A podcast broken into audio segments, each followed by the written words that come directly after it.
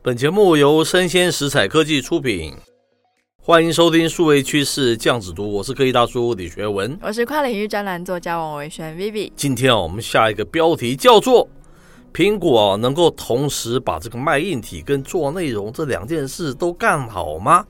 事实啊，告诉你。点点点点点！天哪，这个标题我觉得想象空间很大哎。是啊，因为把苹果也可以把它换成商岸，如果同时做平台跟内容这两件事可以做好吗？是是是，因为商岸我们之前已经做过了，对不对？现在就不再重复哈。是。那我们跳的这个新闻是来自于这个网络媒体，叫做道中有理哈，很好玩的这样子一个网络媒体，它的标题叫做“苹果不差钱啊，但做内容啊，它是没底气的”。大陆说没底气，就是没有接地气的，就这个意思了哈。是他其实他内文的第一句话就非常耸动，只要是苹果盯上的东西哦，似乎从不在乎花钱多少。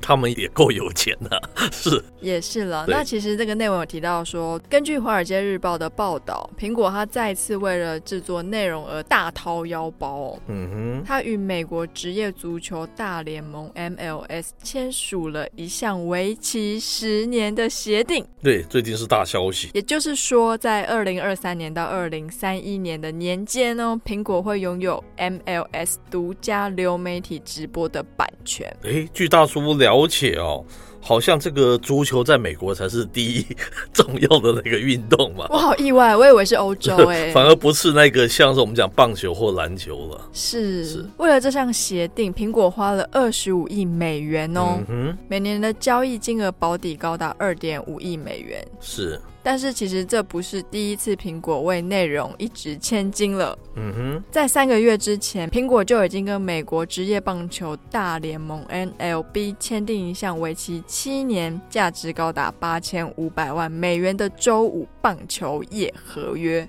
看起来苹果特别喜欢运动类的，是这样子。是库克喜欢运动，开玩笑的。对，那也许没有太多人注意到说，说这个国家级的科技巨头，除了手机等硬体设施。他也慢慢转型，把内容视为一个主要业务之一哦。是，两手都想抓。是，那其实早在二零一八年的时候啊，CNN 他就曾经统计过，过去一年苹果的服务类收入已经达到了两百七十二亿美元，九个月内上涨了二十七 percent。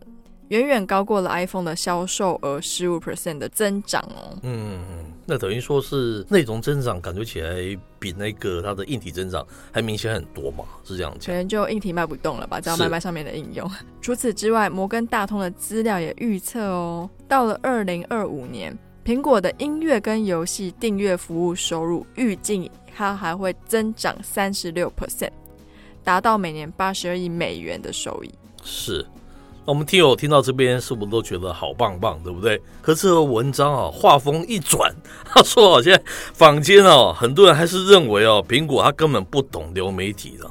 无论我们刚才上述提出多美好的那些数字，非常有意思。他有趣的分析就在这个地方。他说啊，苹果最初啊，在流媒体领域哦，寄予厚望的是它的自制剧了。好像我们现在讲 Netflix 拍很多自制剧嘛，对不对？而且它一贯的一个制作风格是不计代价，但求精品。好可怕啊！我只求最好，对不对？我不管它 at at any cost，我就是一定要做。这希望苹果来投资我们。是是是。然后他说，根据资料统计啊，苹果早期投资叫做早间秀，每集制作费高达一千五百万美元，吓死了。他的这个花月杀手啊，他的预算甚至于高达二点二五亿美元啊。当然，他说苹果不是没有斩获了。根据了解啊。Apple TV Plus 推出两年啊，就获得了七百六十三个奖项的提名哦，还有一百九十个奖项的一个得奖了，好多哦！哎，对，苹果还凭借着这个《跃动新旋律》这部片子哦，得到奥斯卡最佳影片哦，一举成为这个首度拿下最佳影片的流媒体商了。是不是很棒？感觉起来他花钱只为了得奖，对不对？有那种欣欣向荣的感觉。对对，但即便是苹果在奥斯卡上出尽风头啊，围绕他身边的质疑声从未消停过了。怎么讲？他说这个跟那个 Netflix 等这些媒体的一个创新前卫不同哦。Apple TV Plus 它的内容产出哦，始终偏向一个保守这样子的一种角度了。而且哦，苹果这个严格的这个内容审查哦，不断的被外界哦群体来嘲讽。这是一个问题哈。他说，整个细数下来啊，这几年苹果在内容保守跟科技向前的两大矛盾性这个思考之间闹了不少笑话了哈。像《华尔街日报》这一篇报道，更是将苹果这个原创审查哦称为这个清教徒式一个审查了。听起来好像还蛮严格的。是因为内容审查，这是我们讲台湾在戒严时代才会做的事情。我们那时候是官员审，他这是自我审查的意思了，毕竟还是不太一样了哦。是，但是哦，这个根据了解哦，苹果这个内容的一个制约是来自于我们这个库克大修。二零一七年哦，库克在观看苹果他这个首部这个电视剧叫做《生命迹象》的时候，就因为内容黑暗而他反对播放了哈。那他们说，这个是苹果他不懂创作，还是他不懂流媒体呢？显然都不是哦。他说：“我们要知道，苹果这个内容生态的背后，始终它都是有一个非常强大的一个苹果的品牌形象，不是吗？”对。那说到这里，大家可能会很好奇，就是 Apple TV Plus 到底有多少的用户哦？那其实据统计，美国流媒体巨头 Netflix，它在二零二零年的全球总用户首次达到二点零四亿人。是。那其中，美国跟加拿大的订阅户达七千四百万。嗯，那迪士尼呢？Disney Plus，它在二零二零年的全球订阅户突破了一亿，也有一亿一亿人。那旗下另一个流媒体品牌 Hulu，它也有三千九百四十万人。是。那苹果到底有多少人呢？官方它尚未公布订阅的用户量，不过呢，有很多的机构就开始猜测啊，啊，那个规模大概就两千万吧。是哦，花这么多钱，结果只有两千万。那根据 Just Watch 的报道。Apple TV Plus 截至今年二月份，只有五点六 percent 的市场份额。哇！所以它其实做内容好像不如做手机嘛。是。苹果对待科技的开放与勇敢，始终不能用到这个领域。是。因为比较保守吧，对不对？那其实绕了一圈，苹果好像还是回到它的老本行哦，就是硬体嘛，错特别擅长卖这个硬体。是。那从去年开始，苹果就开始把流媒体的未来托付给了硬体。是。是，那更高调的是哦，苹果预计明年会推出一款将数位世界跟现实世界融合在一起的 AR 头戴式设备。是，那其实这注定会颠覆我们目前流媒体的视觉体验嘛？诶，其实还蛮让人家有想象的一个空间啊，对不对？然后还蛮励志的。是。但最引以为傲的硬体业务，到底可以帮内容生态提供多少的助力呢？嗯哼，值得注意的是，移动设备与流媒体搭界在海外并不稀奇哦。哦，举例来说，Amazon 在去年的九月份就推出了两款电视。是。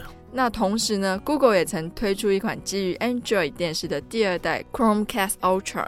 所以其实像内容提供端做到硬体这件事情，并不是第一次发生。是，了解了解，感觉起来他们也没有什么特别的优势啊，哈。就是说一手拿硬体，然后一手拿内容这件事情，其实 Amazon 也在做，Google 也在做。是，他说 Why Apple 对不对？你为什么苹果认为自己做的就会成功？可以到时候还是有点不同的解读了哈。第一点哦，我是觉得 OTT TV 串流影音。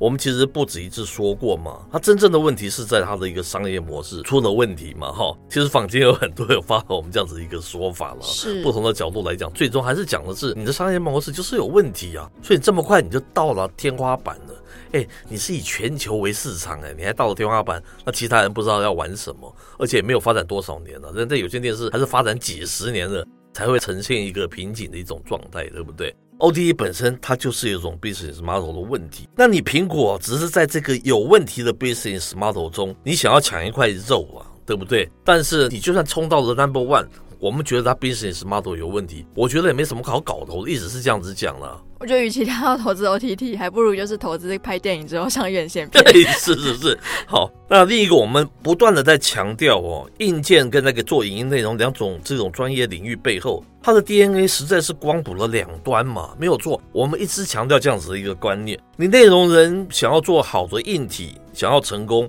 很少见。那好的硬体的一个品牌想要做内容，也可能会失败。为什么？Apple 一直想到我们品牌有多好多好多良善，所以你的内容就不可能 variety，你就是不能各种的内容都把它呈现出来，这是什么意思啊？你还是很保守，就是一定要符合我们苹果形象的内容。哎，内容业者如果走到这一步，我觉得还蛮无聊的了哈。所以他一手想要做平台，也一手想要做硬体，一手想要做内容这件事情，我觉得 doesn't work。我觉得硬体也是相对来说比较中规中矩的嘛。那我其实做内容也做了这样两年多，我觉得内容就是要野哦，要比较奔放，才可以吸引各式各样的眼球。所以，假如说我今天是一个很保守的人，可是我要去拍一个很煽情的影片，这件事情本身就是啊，这好像不行，这样有违我保守的性格。他现在就碰到了这样子的困境，就展不开来嘛。对，这是一直以来我们觉得。反正苹果做内容都比较鸟鸟的那个原因啊，对不对？是，不过我觉得这也说明了为什么库克他们会签下了体育运动类的频道，哦，因为我觉得他的 diversity 相相对来说就比较没有那么复杂，是是没有什么道德判断了，啊。对对对，你打棒球有什么好道德判断？是是不是？可是文章没有提到一点，even 像 Netflix 这样子这么多元的。他不经意也是出现状况嘛，不是？他没有提到这样子的问题嘛？是。Not to mention，更别说你苹果还是保守的，是更是不可为的。就是我刚才第一点讲的那个情况，没什么好玩的。哎，现在要回来我们的一个大主题了哈，大重点。这个文章我觉得他说的一件事了，苹果应该全力开发 AR 这样子一种新的一种硬体设备，但是我不觉得它在 AR 的硬体设备只是为了支援它的一个串流的影音内容，它应该还是作为一个平台，作为一个硬体，你把这个角色做好。然后上面你不要有任何道德判断，你有各种各式的给那种开发商一种空间，让他们提供创新的哦。我想创新哦，不见得是在你在 AR 的眼镜上面看现在 Netflix 上面的戏剧，你应该是 made for AR 眼镜这样子特殊的专用的一些内容啊。我不知道这个苹果这方面，你也许你创意不够，可是各开发商可能他们有不同的创意出来啊，这才是我觉得是未来一条新兴的路了。你觉得怎么样呢？我觉得苹果应该还是会把这个权限开放出去吧。是是。以它现在目前 App Store 虽然一直被说反垄断，跟它的权利金收很高，不过它其实所有当红的 App 都不是他自己做的。是是。所以我觉得有这样的前车之鉴，也有一个成熟的商业模式。是。那它的软体跟应用端的成长又非常的稳定的前提之下，我觉得它在 AR 眼镜的开发之下，它可能会领头做一两个内容，我觉得是有可能的。是。但是。大多数的内容，我觉得还是会像现在 App Store 一样，把开发权丢到我们下游的开发上面去，因为这样等于是它也是没有额外的成本。是，前提是他不要再沿用他现在的 Apple TV Plus 的做法啊，自己下去想要花很多钱去做出内容，又是很保守的，不是吗？他还是有这样子的思想的话，他就在扩增这个部分，在 AR 这个方面。他可搞不好就用这样子的一种路数在走，那样子的话，我就觉得不会成功了。我想库克应该可以了解说，就是 AR 眼镜大家不会用它只拿来学习，应该有其他更有趣的应用，比较能够就是夺人眼球这样。是，希望他不要那么工程师思维、硬体思维，他真的要回到内容这个内容端去想很多很多的那个事情啊，对不对？好，以上内容播到这边告一段落，我是科技大叔李学文，我是跨领域专栏作家王维轩 Vivi，我们下回见喽，拜拜。